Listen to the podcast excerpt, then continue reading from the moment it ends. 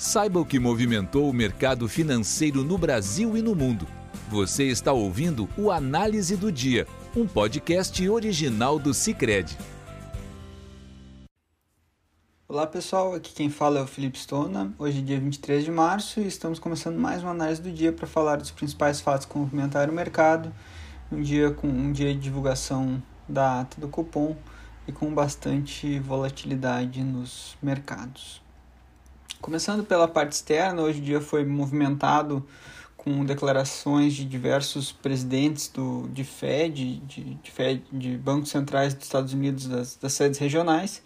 Um dos que teve mais efeito no mercado foi, foi a fala do Kaplan, o, o presidente do, do Federal Reserve de Dallas, que apesar de trazer uma fala mais acomodativa para os juros, dizendo que ele só ia defender uma redução do estímulo monetário quando ele começasse a ver efeitos reais na economia e não só as projeções apontarem que a, realmente a inflação vai começar a subir.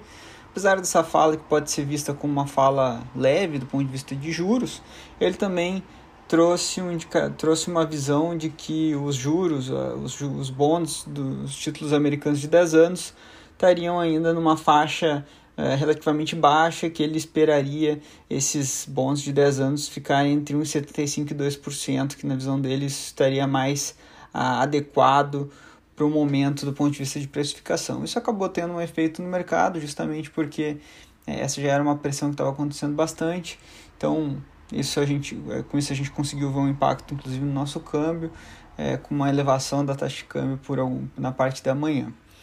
Mais para o final da manhã, outro mais para o final da manhã, início da tarde, a gente teve também a fala da secretária do Tesouro americana, Janet Yellen, que afirmou da importância de um, de, importância de um pacote de infraestrutura para a recuperação econômica dos Estados Unidos. Recentemente, os Estados Unidos aprovou um, um pacote importante de, eh, de recomposição da, da renda das famílias por conta do, do lockdown. E agora no, o novo plano do, do governo Biden é um pacote de infraestrutura em que as, as, as notícias dão conta que cerca de 3 trilhões de dólares seriam colocados na economia e teria como, como, como contrapartida um aumento de impostos. Então, é, essa fala aí também teve bastante repercussão, mas esse é um plano que o governo americano deve apresentar ainda essa semana para o Congresso. Aqui internamente, hoje foi dia de divulgação da ata do Copom, o principal evento que a gente pode destacar no dia de hoje.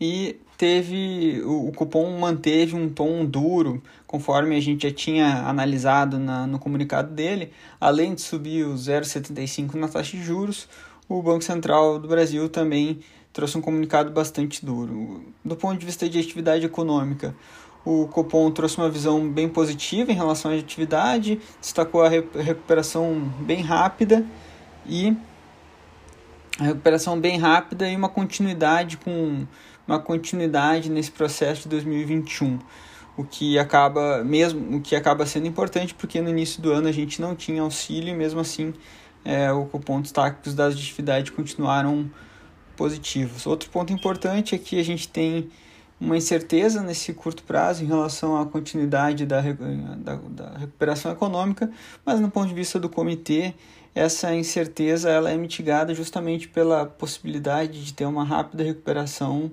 no, nos dados econômicos e também do, da visão de que caso ocorra uma, uma queda na atividade no terceiro trimestre, principalmente agora no final do trimestre, início do próximo trimestre, o cupom entende que essa queda seria não seria muito grande. Então, é, com essa visão positiva do ponto de vista de atividade, o Banco Central acaba muito mantendo o foco importante que eles têm em relação a, em relação à inflação.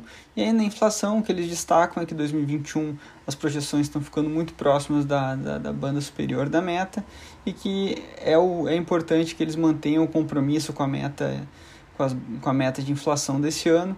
E aí seria importante então começar esse processo de elevação de juros, que eles fizeram, uma forma, de uma forma mais célere e mais forte. Outro ponto destacado, que é bem importante, eles destacam que está havendo uma demora para a normalização das cadeias produtivas, isso acaba gerando uma pressão tanto uma elevação de custo de produção, como também uma pressão que está ocorrendo por conta de um choque de demanda. As pessoas continuam demandando muitos bens, e aí é, isso faz com que a, a inflação também fique gerando esse tipo de pressão. Então, eles entenderam que era adequado começar esse processo de elevação de juros e também prometeram que já na próxima reunião vão dar 75 pontos de mais de alta. É, isso acaba tendo a, a, a ata acabou trazendo dois efeitos do ponto de vista da curva de juros. Primeiro, na parte curta, a gente tem uma, teve uma, uma, uma elevação na, na, nos contratos mais curtos de DI, enquanto na parte longa as discussões fiscais continuam aparecendo, mas até o, mas no final do dia a gente teve uma leve queda. Então o DI para janeiro 27 fechou com uma taxa de 8,43, saindo de 8,22 no ajuste de ontem. Então um resultado, uma queda na parte, uma leve queda na parte longa, com a parte curta ainda um pouco pressionada.